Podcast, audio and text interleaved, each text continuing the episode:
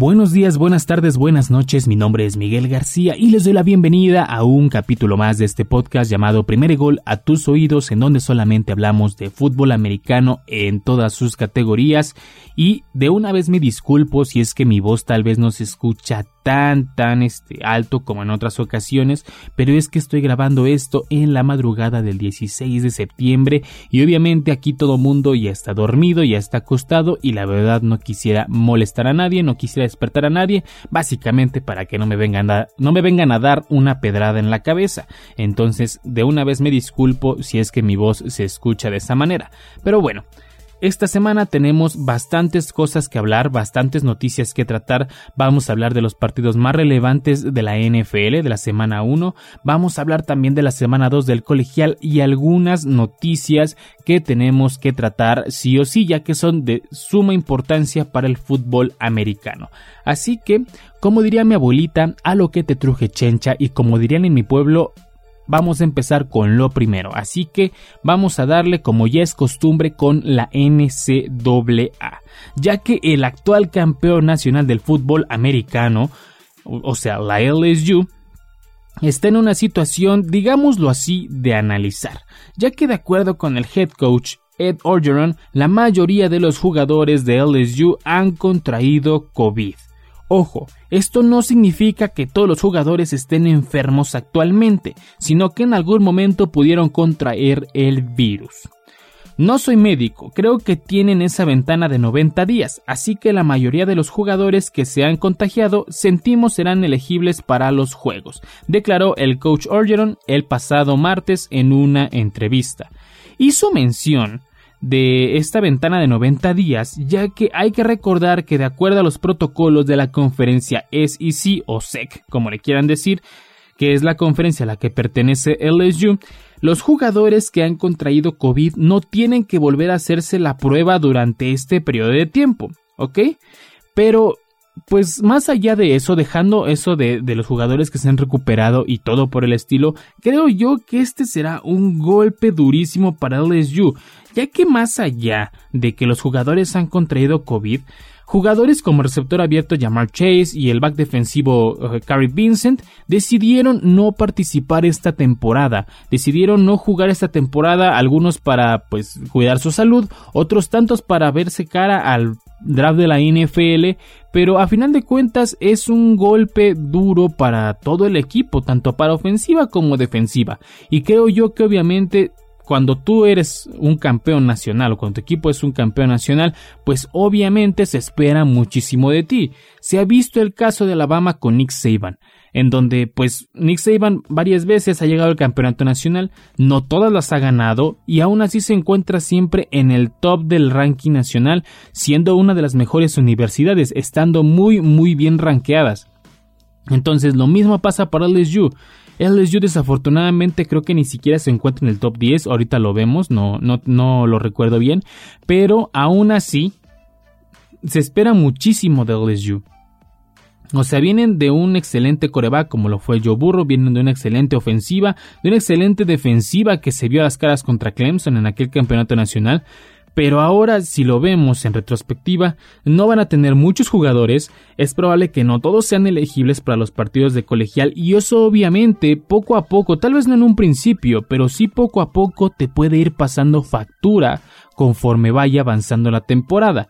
Además de que tiene rivales durísimos, tiene a Alabama, tiene a Mississippi State, tiene a Arkansas, tiene a Ole Miss, o sea, tiene rivales que pues de cara a esos juegos van a ser muy difíciles de enfrentar y más, y más perdón, con un equipo que no está totalmente completo, donde tu ofensiva y tu defensiva no están al 100% o no están como deberían de estar, así de simple.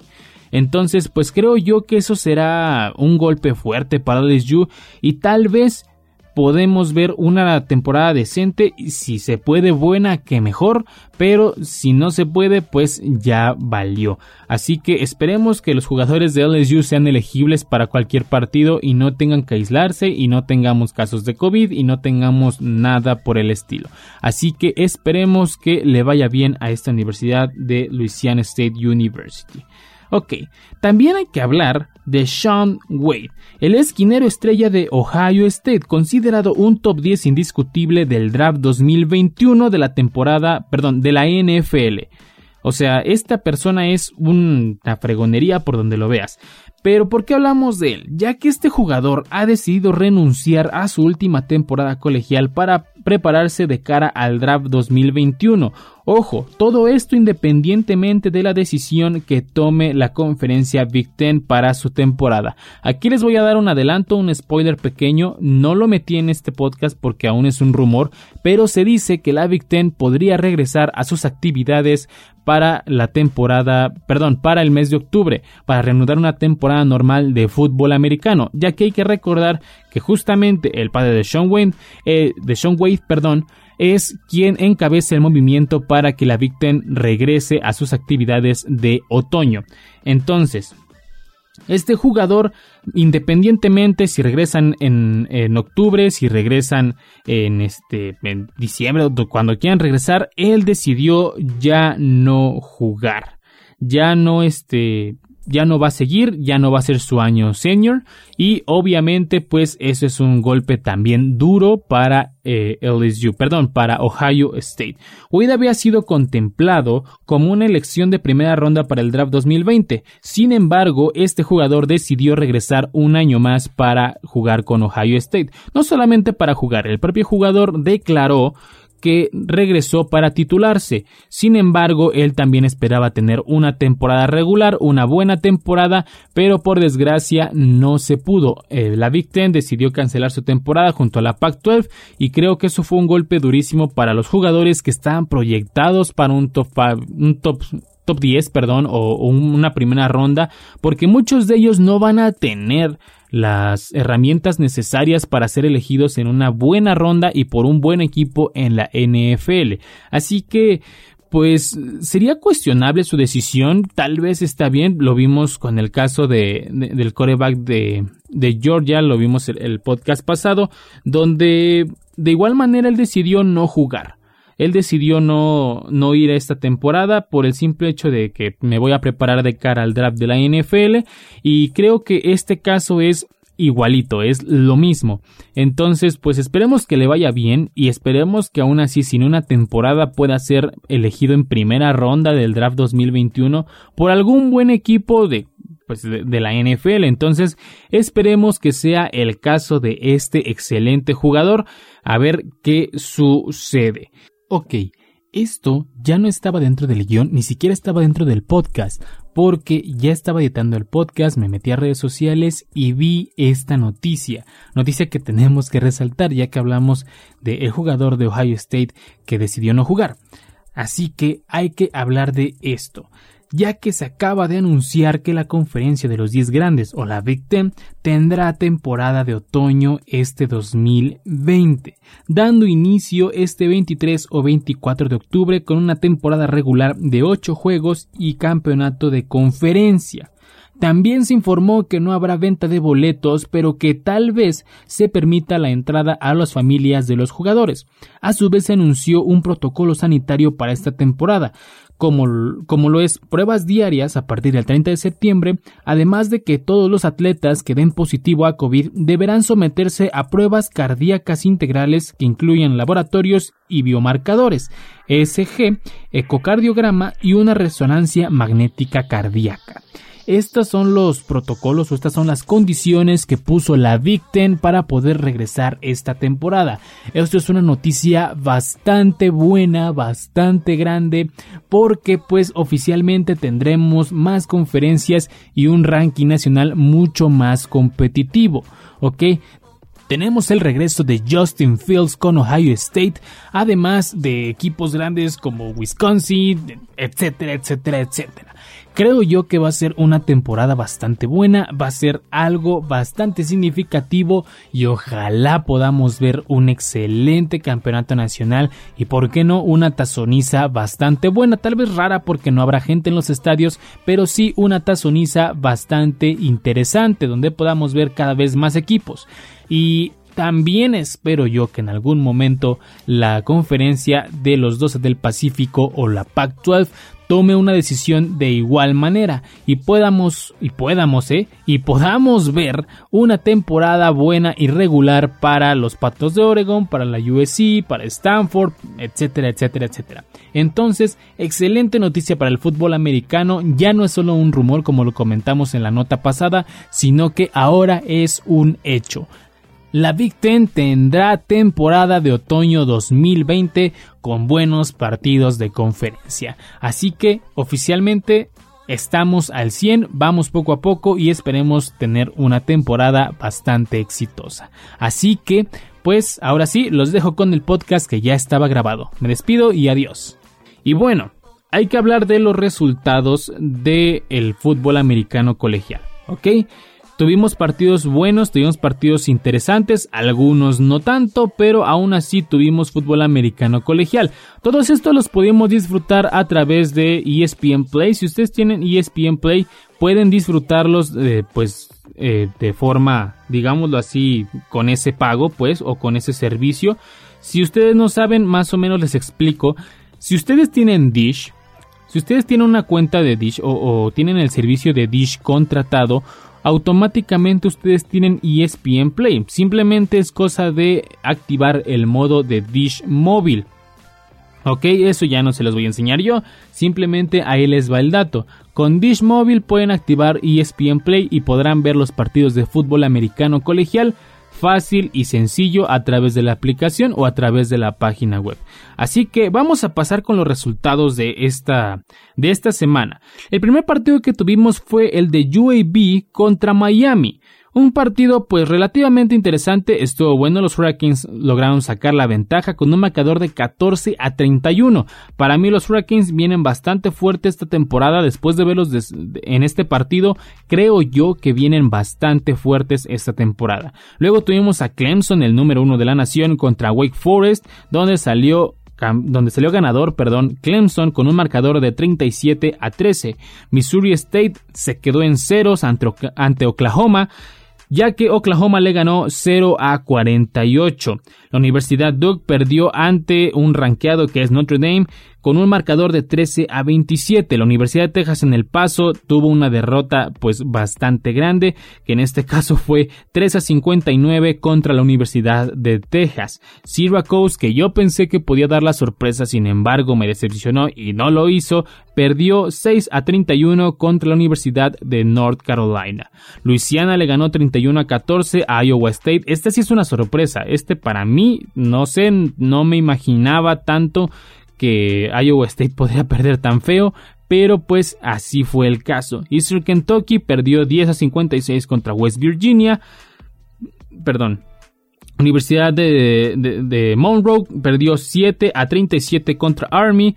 Georgia Tech ganó 16 a 13 a Florida State. Este partido fue pues bastante digámoslo así versátil estuvo pues bueno, pero también de repente aburrido en algunos puntos y creo yo o yo tenía pactado de que Florida State tenía que ganar este partido. Estaba relativamente sencillo, digámoslo así. Sabemos que la Universidad de Georgia Tech es una excelente universidad, pero Florida State es un equipo con muchísima historia. Entonces yo pensé que la historia, los jugadores y todo iba a hablar por Florida State y sin embargo no fue el caso. Solamente tres puntos separaron la victoria, bueno, el empate y posiblemente la victoria de Florida State. Así que este partido sí fue la noticia.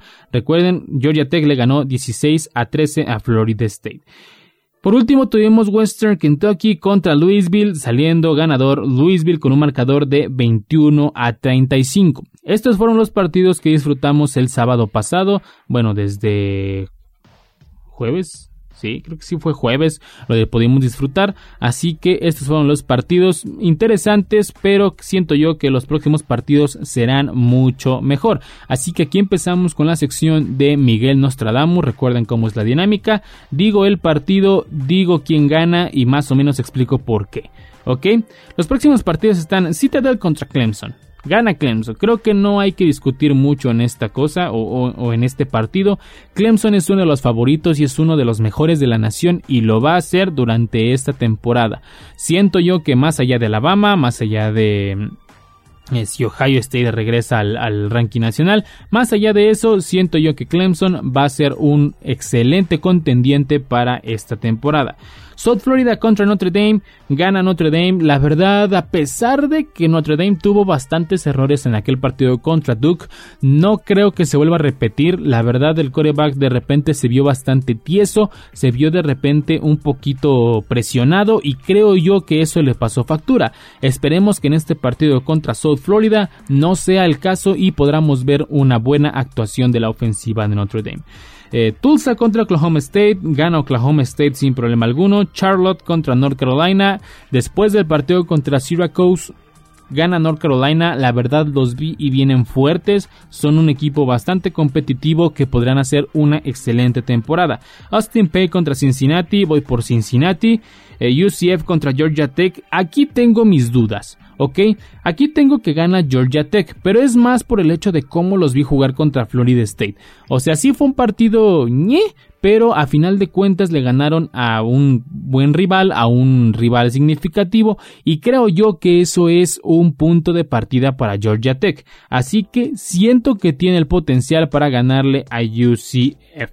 Ok, Miami contra Louisville, partido excelente, muy bueno. Ambos ganaron la semana pasada y creo yo que este partido se lo llevan los Hurricanes. La verdad, como les comento, este equipo viene bastante fuerte, viene bien posicionado, viene muy bien parado y creo yo que podrían sacar la ventaja. Appalachian State contra Marshall, gana Appalachian State.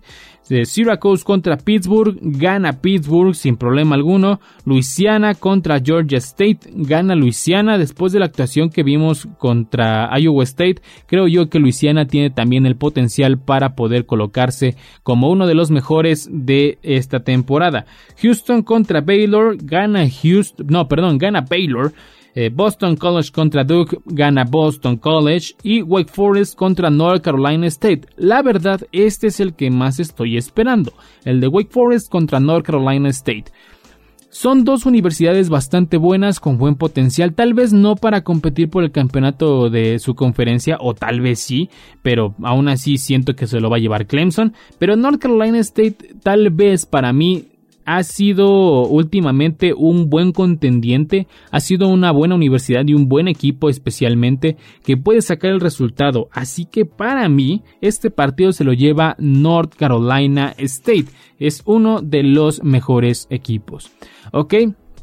Y ahora vamos con lo que todo mundo estaba esperando. El ranking nacional de la NCAA. Este ranking ya es sin los que no van a jugar.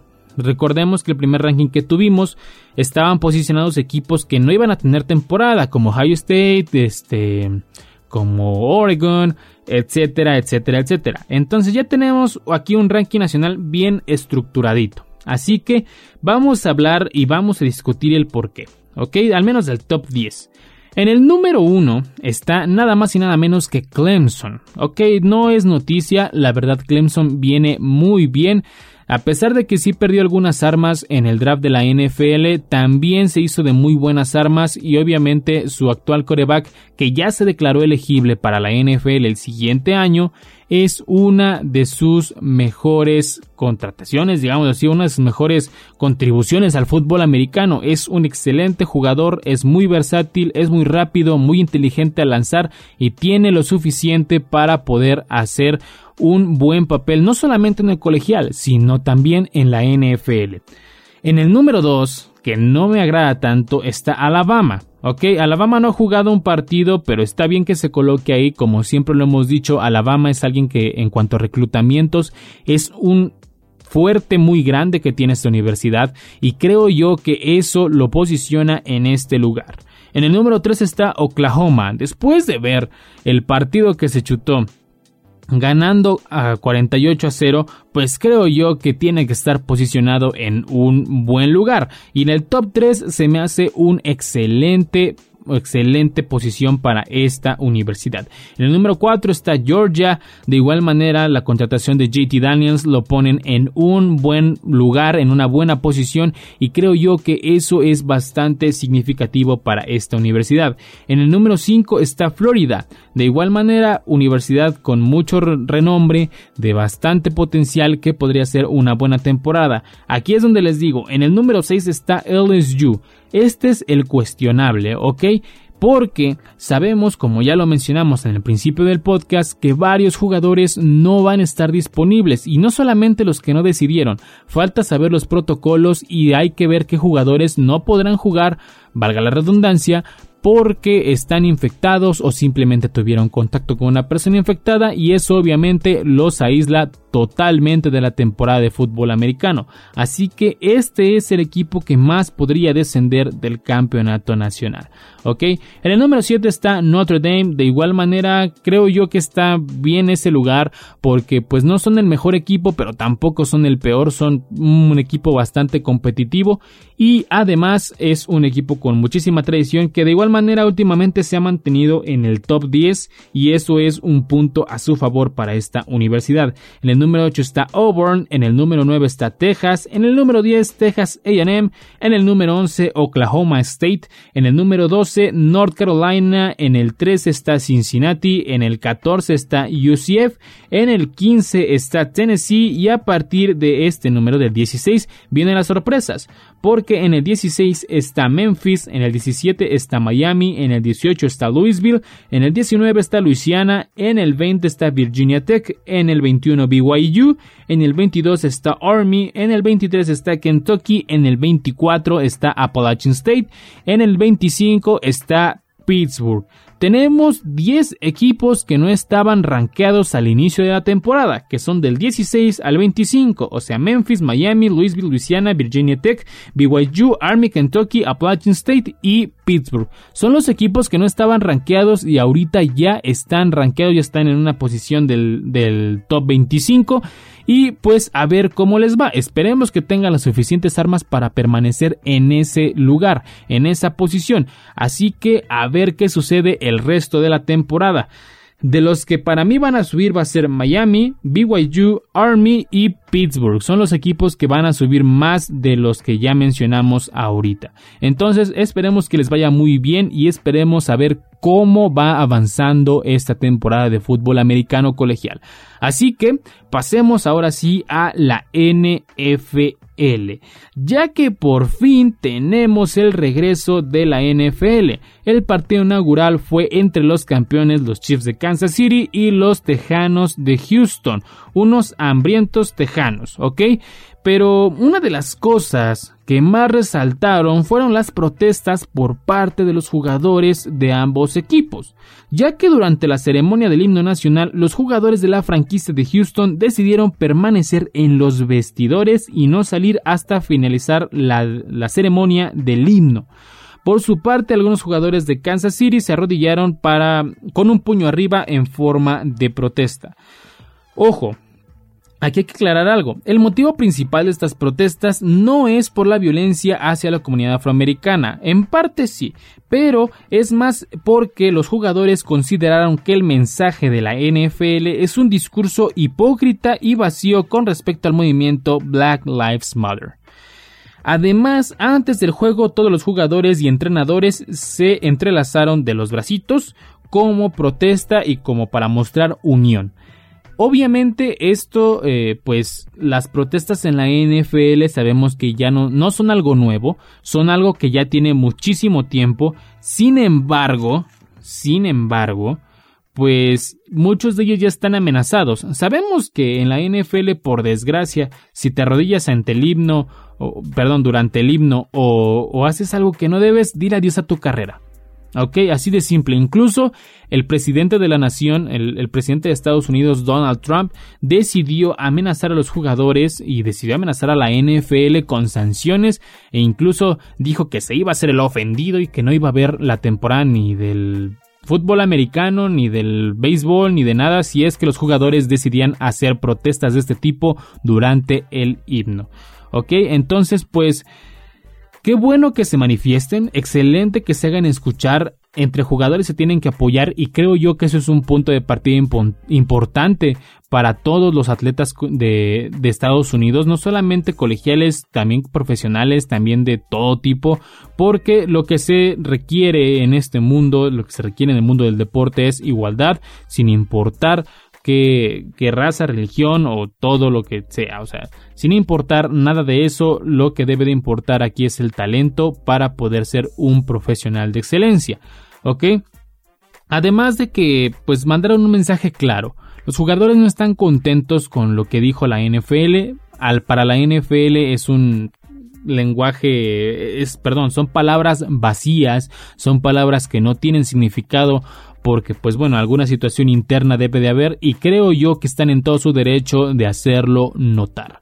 Así que pues esperemos que esta voz se haga escuchar en todo el mundo, no solamente en la NFL, sino en todos los deportes, ya pasó en la NBA y creo yo que podría pasar en todos los demás deportes. ¿Ok?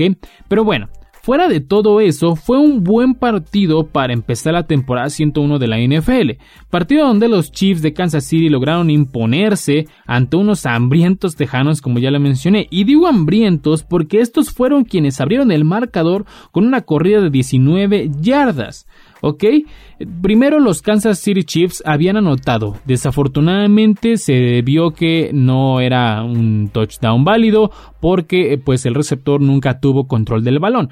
Pero después estos eh, Houston, o los Tejanos de Houston, perdón, fueron quienes se aborazaron y dijeron cámara, vámonos contra ellos y lograron la primera anotación de la temporada. Si ustedes siguen la página de Primera y Gol a tus oídos, pudieron ver cómo fue esta, esta anotación, perdón. Pero los reflectores estuvieron totalmente enfocados en Patrick Mahomes, quien ha superado la marca del legendario Dan Marino, con más pases de touchdown en sus primeros 32 partidos, llegando a la cantidad de 78 pases de anotación, mientras que la marca de Dan Marino se quedó en 76. Entonces ya marcó historia Patrick Mahomes una vez más, no solamente como uno de los jugadores con el mejor contrato de la NFL, sino que ahora es uno de los mejores pasadores y por qué no podríamos tenerlo en la lista de uno de los pasadores con mayor yardaje y superar hasta Peyton Manning. ¿Ok? Entonces creo yo que Patrick Mahomes tiene el futuro asegurado, tiene un excelente futuro por delante, siempre y cuando las lesiones lo permitan siempre y cuando las lesiones no lleguen tan repentinamente. Sabemos que hay corebacks que desafortunadamente se lesionan por muy poco y se pierden muchos juegos. Es el caso de Aaron Rodgers, es el caso de Ben Roethlisberger, que son jugadores que ya son de una edad no tan joven, digámoslo así, para adornarlo, y desafortunadamente eso les pasa factura, ya que no corren y cuando corren se pueden lesionar. Entonces, pues esperemos que a Patrick Mahomes le vaya bien esta temporada y las que siguen todavía y que se quede muchos años para poder verlo como coreback estrella. ¿Ok? Otro partido que tenemos que ver fue la eh, perdón, el de los Patriotas contra los Delfines de Miami, ya que era el debut de Cam Newton con la escuadra de Nueva Inglaterra, mismo que fue bastante bueno, ya que Super Cam, como lo conocen, logró llevar a su equipo a la victoria. Un triunfo con sabor a revancha, ya que hay que recordar que gracias a Miami los Patriotas tuvieron que jugarse su pase en ronda de comodín, mismo que no consiguieron. Newton se lució anotando dos touchdowns en el segundo y tercer cuarto, además de completar 15 pases para 155 yardas y 13 acarreos para 65 yardas. Son excelentes números para un coreback que casi no jugó la temporada pasada y que fue cortado recientemente por el equipo que le escogió en el draft. Ok, sabemos que Cam Newton es un excelente jugador desde antes. En el colegial jugó con la Universidad de Auburn y fue, fue premio Heisman, si no me equivoco. Sí, fue premio Heisman en el 2010. O sea, fue uno de los mejores jugadores tanto en el colegial como también en el fútbol americano profesional, ya que hay que recordar que en el Super Bowl 50 llevó a las Panteras de Carolina a jugar por el campeonato contra los Broncos de Denver, partido que perdieron, pero aún así logró llevar a su equipo a un campeonato de Super Bowl, ¿ok? Aquí la pregunta obligada y la cuestión obligada es, ¿podrán continuar con ese paso? Independientemente de que Cam Newton sea titular, sabemos que es muy propenso a las lesiones. ¿Ok? Y creo yo que eso también tiene que contemplar la Nueva Inglaterra. Darle muchísima protección para que no se lesione. Si es un coreback que corre, porque sabemos que en la época de Tom Brady los Patriotas eran un equipo totalmente por aire. Al menos en cuanto al coreback se refiere. Pero después de que llegó Cam Newton, ya es un coreback un poquito más versátil. Ya es un coreback que puede correr, que puede moverse, que puede hacer distintas jugadas. Y creo yo que eso puede ser un punto bueno para Nueva Inglaterra, ya que con Brady estaban un poquito, digámoslo así, estancados, digámoslo así, no, no es la palabra correcta, pero no se me ocurre alguna otra, porque pues todo el juego tenía que ser por aire mayormente. Sabemos que Brady es un excelente pasador, sabemos que es una fregonería, sabemos que es muy bueno y que es muy muy preciso, pero aún así no tenían esa versatilidad de que si se rompía la bolsa, Brady podía correr. No lo hacía, prefería tirarse, prefería eh, hacerse bolita y ahí quedarse porque pues por desgracia la edad ya no lo dejaba. Tal vez suena muy feo eso, pero la edad ya no le permitía tener la agilidad de muchachos de 24, 25 años que eran mucho más rápidos que él. Así que esa es la pregunta, ¿podrán seguir ese paso los, los Patriotas de Nueva Inglaterra? ¿Podrán continuar ganando? Así que si ustedes creen que sí, pongan en los comentarios, tanto de iVoox como de YouTube. Aquí los estaré leyendo y esperemos puedan continuar con, eh, con un paso excelente. ¿Ok? Por otro lado, como ya lo comentamos, a quien no le fue nada bien fue a Tom Brady. El expatriota, ahora bucanero, no pudo contra la ofensiva comandada por Drew Brees, perdiendo su partido inaugural ante los Santos de Nueva Orleans. ¿Ok? Quien pegó primero fue Brady, con un acarreo de dos yardas para lograr su primer touchdown con la escuadra de Tampa Bay. Sin embargo, Nueva Orleans no se dejó caer por, este, por esta desventaja y le dio la vuelta al partido en los siguientes cuartos.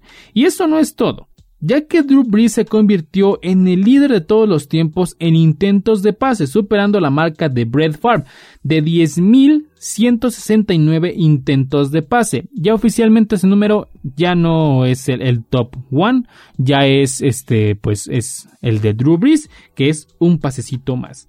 Brady terminó el partido con 36 intentos de pase, de los que completó 23 de ellos, dos touchdowns y 239 yardas, mientras que Brees completó 18 pases de 30 intentos, para dos anotaciones y 160 yardas. Fue un partido, la verdad, al menos a mi punto de vista, no fue tan vistoso, no fue el partido así como que, puff, tan cerrado, porque sí hubo una diferencia en el marcador. Ahorita vamos a hablar de los marcadores, pero aún así creo yo que son dos leyendas que se enfrentaron.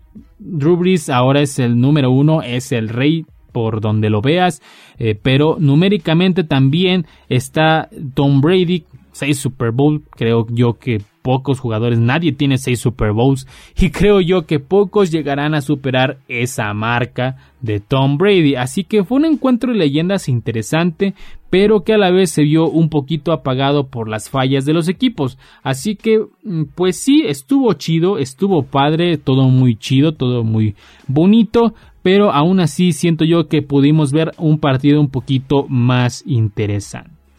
Entonces, pasemos ahora con otro partido porque hay que hablar de un novato del fútbol americano, Joe Burrow, la promesa de los bengalíes de Cincinnati para esta temporada, quien por desgracia no pudo tener su debut soñado en su primer partido como profesional. Ahorita vamos a ver por qué. Joe empezó muy bien abriendo el marcador y consiguiendo su primer touchdown acarreando 23 yardas. ¿Ok? se desenvolvió con buenos números. Se desenvolvió bastante bien, completando 23 pases en 36 intentos, consiguiendo 193 yardas. Sin embargo, el sueño, todo esto se vino abajo. Aquí se escucha la canción de Todo se derrumbó, etcétera, etcétera se vino abajo cuando en el cierre del partido Randy Bullock falló un gol de campo que empataría el encuentro llevando el juego a tiempo extra. Eso fue como que lo más doloroso de todo esto, ver que simplemente tenía que patear bien y podríamos ver a Joe Burrow ganando su primer partido como profesional, pero no, la mandó para la derecha si no me equivoco y valió totalmente queso. La única incertidumbre aquí es si Burrow hubiera podido hacer algo en el overtime. Yo siento que sí, la verdad se vio bastante bien Joe Burrow, hizo buenos pases, corrió bien, hizo buenos intentos. Obviamente hay cosas que aún tiene que mejorar con su ofensiva, pero creo yo que hizo un buen buen, buen partido en, en, su partido inaugural. Entonces, a ver qué sucede, pero este partido sí eh, fue un poquito decepcionante porque pues a final de cuentas Burrow merecía ganar el juego. Fueron superiores a los Chargers hasta cierto punto, estuvo competido la verdad, pero aún así siento que si hubieran ido a overtime pudieran haber ganado el juego inaugural para los bengalíes.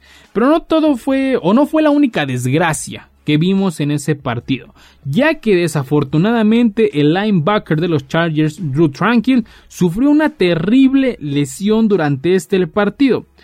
En una jugada, Drew a causa de su propio peso cae sobre su pierna flexionada, lo cual provocó una horrible fractura de tobillo dejándolo fuera lo que resta de la temporada.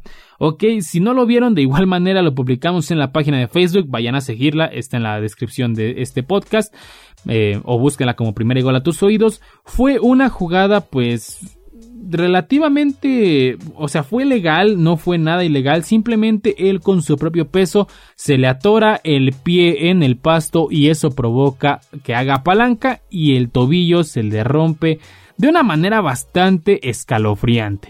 Entonces, eh, se vio un poquito... Ah, ¿Cómo decirlo? Se vio pues sí, la palabra es escalofriante. Se vio bastante escalofriante como el jugador se da la vuelta, pero su tobillo no. Así que eso, pues obviamente, la verdad estuvo bastante feo. Pero pues bueno, el jugador de tan solo 25 años tuvo que ser retirado del campo en camilla y se fue entre lágrimas. Creo que fue la imagen más triste que he visto esta semana. El jugador saliendo del campo llorando. En los próximos días, Tranquil será sometido a cirugía para componer todo lo que se haya roto, para poder hacer que que vuelva a jugar. Sin embargo, se dice que después de la cirugía tendrá que hacer una rehabilitación de 5 meses, lo cual lo dejará fuera de los emparrillados todo un buen rato. Entonces, pues esperemos que se recupere pronto y esperemos que podamos verlo en acción nuevamente la siguiente temporada, ya un poquito más normal, ya con gente en los estadios y ya todo chido y bonito. ¿Ok? Y bueno, Aquí también viene la discusión. ¿Por qué? Porque al parecer los pateadores fueron los más desencanchados como dicen por ahí, ya que en el duelo entre Titanes y Broncos que fue el lunes, el Monday Night Football, el experimentado pateador Steven Gostkowski, sí tiene un nombre bastante raro, de la franquicia de Tennessee hizo su peor actuación en la NFL, fallando nada más y nada menos que tres goles de campo y una patada de punto extra.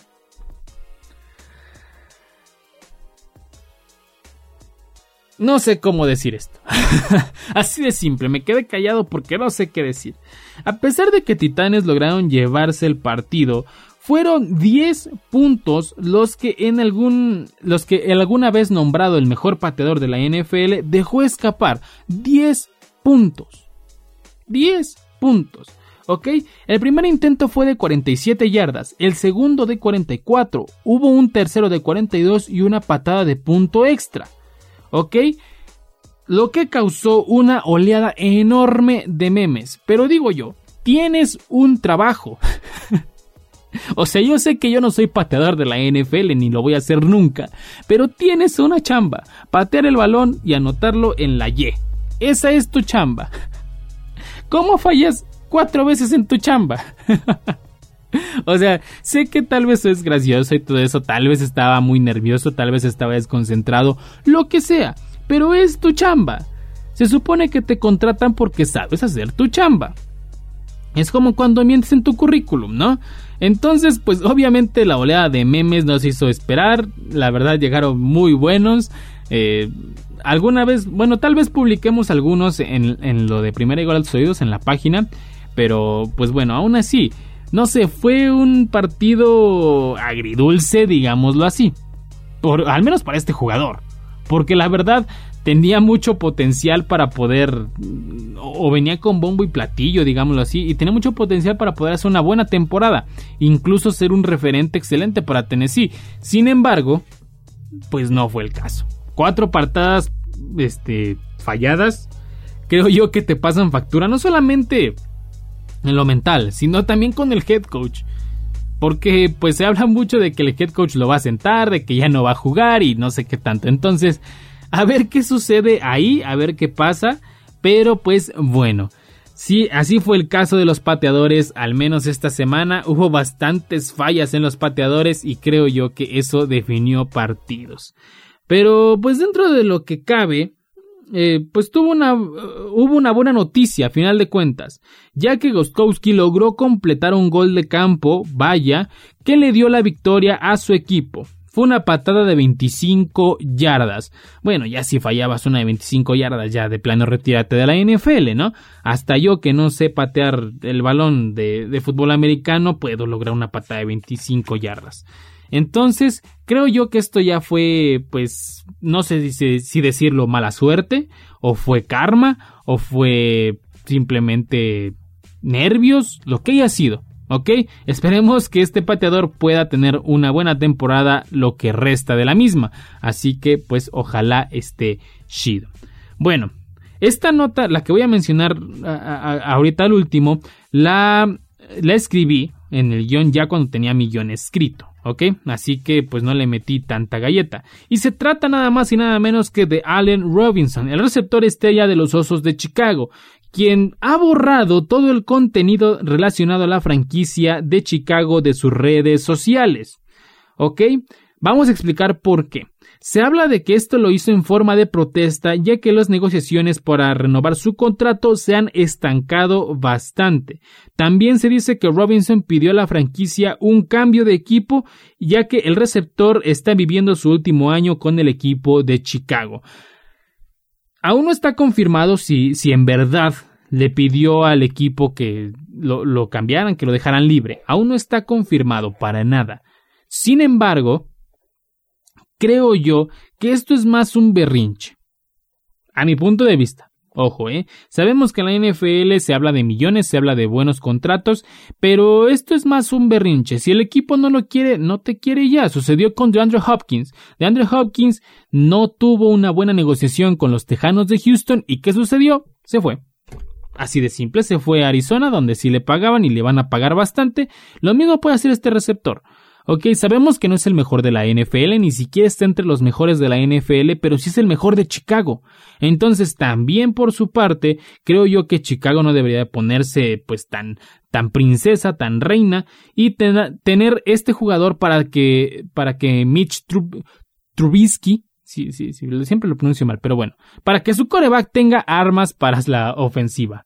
Entonces creo yo que esto es berrinche, pero aún así no debería estar justificado, ¿ok? No debería ser bueno que los jugadores hagan berrinche de esa manera. Así que, pues, a ver qué sucede. Esperemos que le vaya bien, esperemos que renueve su contrato de la NFL y pueda seguir con los Osos de Chicago o de otra manera, pues que intente buscar otro equipo en la NFL. Así que, pues son todas las noticias, que tenemos y ahora hay que pasar a los resultados y a los próximos partidos para la sección de Miguel Nostradamus. Así que primero vamos con los resultados de la primera semana de la NFL. Los Chiefs de Kansas City se impusieron ante los Tejanos de Houston, como ya lo mencionamos, con un marcador de 34 a 20. Los Bills le ganaron a los Jets con un marcador de 27 a 17. Minnesota se quedó por abajo de Green Bay con un marcador de 34 a 43. Washington Football Team tuvo un debut con su nuevo nombre bastante bueno, ganándole con un marcador de 27 a 17 a las Águilas de Filadelfia. Los Ravens de Baltimore ganaron descomunalmente ante unos Browns de Cleveland con un marcador de 38 a 6. Los Jaguares de Jacksonville ganaron de manera un poquito, digámoslo así, complicada ante unos Colts de Indianapolis con un marcador de 27 a 20. Las Panteras de Carolina perdieron ante los poderosísimos Raiders con un marcador de 30 a 34. Los Leones de Detroit cayeron ante los Osos de Chicago con un marcador de 23 a 27. Los Halcones de Atlanta de igual manera cayeron ante los Seahawks, un equipo bastante fuerte con un marcador de 25 a 38. Los Patriotas de Nueva Inglaterra ganaron su partido inaugural contra los Delfines de Miami 21 a 11. Los Bengalíes de Cincinnati Perdieron por desgracia ante los Chargers, como ya lo mencionamos, con un marcador de 13 a 16. Los 49 de San Francisco, que fueron como que la sorpresa de esta semana, cayeron ante los Cardenales de Arizona con un marcador de 20 a 24, pero la verdad Arizona viene bastante fuerte. Los Santos de Nueva Orleans le ganaron a los Bucaneros de Tom Brady 34 a 23. Los Rams de, Los Ángeles cayeron, no, perdón, ganaron contra los Cowboys de Dallas 20 a 17. Los Giants en el Monday Night Football perdieron 16 a 26 contra los Steelers. Y los Broncos ganaron, no, perdón, perdieron, los Broncos perdieron 14 a 16 contra los Titanes de Tennessee. Estos fueron los resultados de la primera semana. Ahora vamos con los partidos de la semana 2 de la NFL y vamos con la sección de Miguel Nostradamus. Así que vamos a darle de igual manera, voy a decir el partido, quién gana y por qué. ¿Ok? También les voy a decir qué día y en qué horario. Perfecto, entonces pues vamos a darle. El primer partido que vamos a tener el día de mañana va a ser entre los Browns de Cleveland y los Bengalíes de Cincinnati. Va a ser el día de mañana 17 de septiembre a las 19.20 horas, o sea, las 7 de la tarde con 20 minutos. Este partido para mí lo ganan los Bengals. Ahora sí siento que Joe Burrow puede hacer un buen papel. O sea, lo, lo hizo en, en, en, el partido contra los Chargers, pero ahora siento que sin patadas falladas, creo yo que puede ganar este partido. Los Browns no se han visto totalmente bien, o sea, sí sabemos que tienen a Baker Mayfield, tienen a Odell Beckham Jr., pero sin embargo aún esa ofensiva no termina de conjuntarse bien, así que para mí este partido es para los Bengals. De aquí nos brincamos hasta el domingo con el primer partido que va a ser de los Bears contra los Giants. Los Osos de Chicago contra los Gigantes de Nueva York es un partido pues no tan interesante para ser sinceros, al menos para mí, pero lo ganan los Bears de Chicago. Este partido será el domingo 20 a las 12 del día. Las Águilas de Filadelfia van contra los Rams de Los Ángeles, partido que ganan los Rams, creo yo que sin ningún problema. De igual manera, el domingo a las 12 del día. Los Dallas Cowboys van contra los Halcones de Atlanta. Aquí tenía unas dudas significativas, la verdad. seamos sinceros, tengo mis dudas. ¿Por qué? Porque, eh, pues los Cowboys no se vieron muy bien contra los Rams en este partido que fue el, domingo por la noche, pero tampoco los Falcons se han visto bien, eh, al menos en su partido que tuvieron.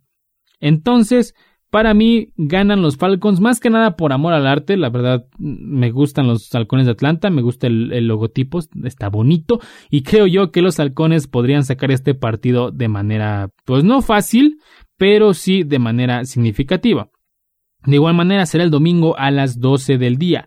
Los Buccaneers de Tampa Bay van a recibir, no, perdón, van a la casa de las Panteras de Carolina y ese partido lo ganan los Buccaneers. Ahora sí espero que Tom Brady haga un buen papel, no se quede tan estancado como el partido contra Drew Brees, pero esperemos que sea el caso y podamos ver un excelente, excelente partido. Así que ese partido igual será el domingo a las 12 del día. Los Jets contra los 49, los Jets yo la verdad, la verdad los veía bastante fuertes, los veía muy buenos con, con la ofensiva que tienen, pero pues desafortunadamente perdieron contra los Bills y eso hizo bajar mis expectativas, aunque también los 49 de San Francisco no fueron lo que yo esperaba al perder su primer partido y creo yo que eso les va a pasar factura sí o sí, pero aún así siento que este partido se lo llevan los 49.